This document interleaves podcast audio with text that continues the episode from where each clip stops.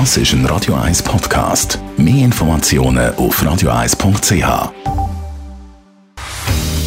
Sprechstunde auf Radio 1 wird Ihnen präsentiert von der Dr. Andres Apotheke Stadtlaufen. Pflanzliche Hausspezialitäten bei Gelenkschmerzen, Schlafstörungen und Energiemangel.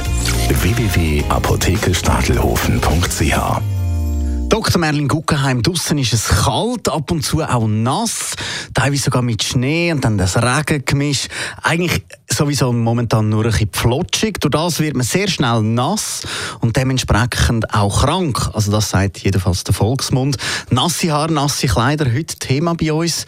Dr. Merlin Guggenheim, wird man wirklich krank, wenn man mit nassen Haaren vorausgeht, wenn es so kalt ist? Ich habe zwar etwas dagegen, wenn meine Kinder mit nassen Haaren rausgehen, aber faktisch ist es ein Mythos, ist falsch. Die nassen Haare machen nicht krank. Wieso ist es dann... Bakterien machen krank oder Viren.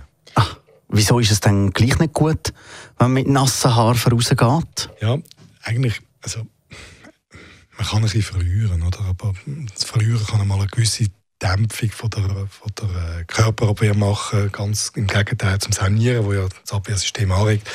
Aber unterm Strich hat man ganz viele so Experimente gemacht mit nassen Menschen, mit und ohne Virenzusatz.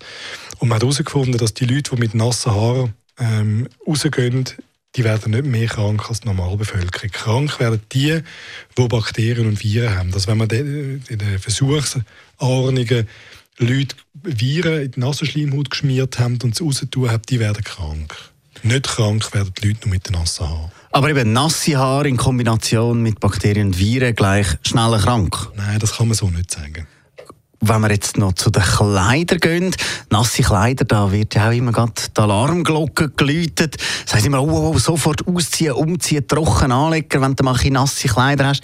Ist das in dem Fall auch nicht so schlimm, wie jetzt mit den nassen Haaren? Ähm, ist wahrscheinlich auch nicht so schlimm, oder? Das kennen wir alle von früher. Es hat uns nicht umgebracht, der Schulweg, wenn es Schnee gehabt hat, der Heimweg ist irgendwie drei Stunden gegangen, wir sind plotschnass heimgekommen und es ist nicht wahnsinnig viel passiert.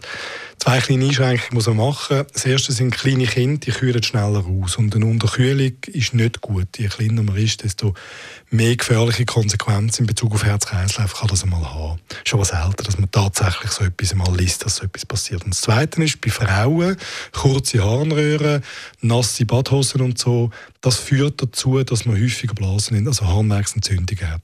Also die nasse Unterwäsche, die nasse Badhose, die sollte man wechseln. Danke vielmals. Dr. Merlin Guggenheim, die nächste Sprechstunde, die gibt es dann wieder am Mittwoch, nur da bei Radio 1.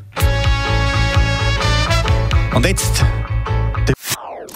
Das ist ein Radio 1 Podcast. Mehr Informationen auf radio1.ch.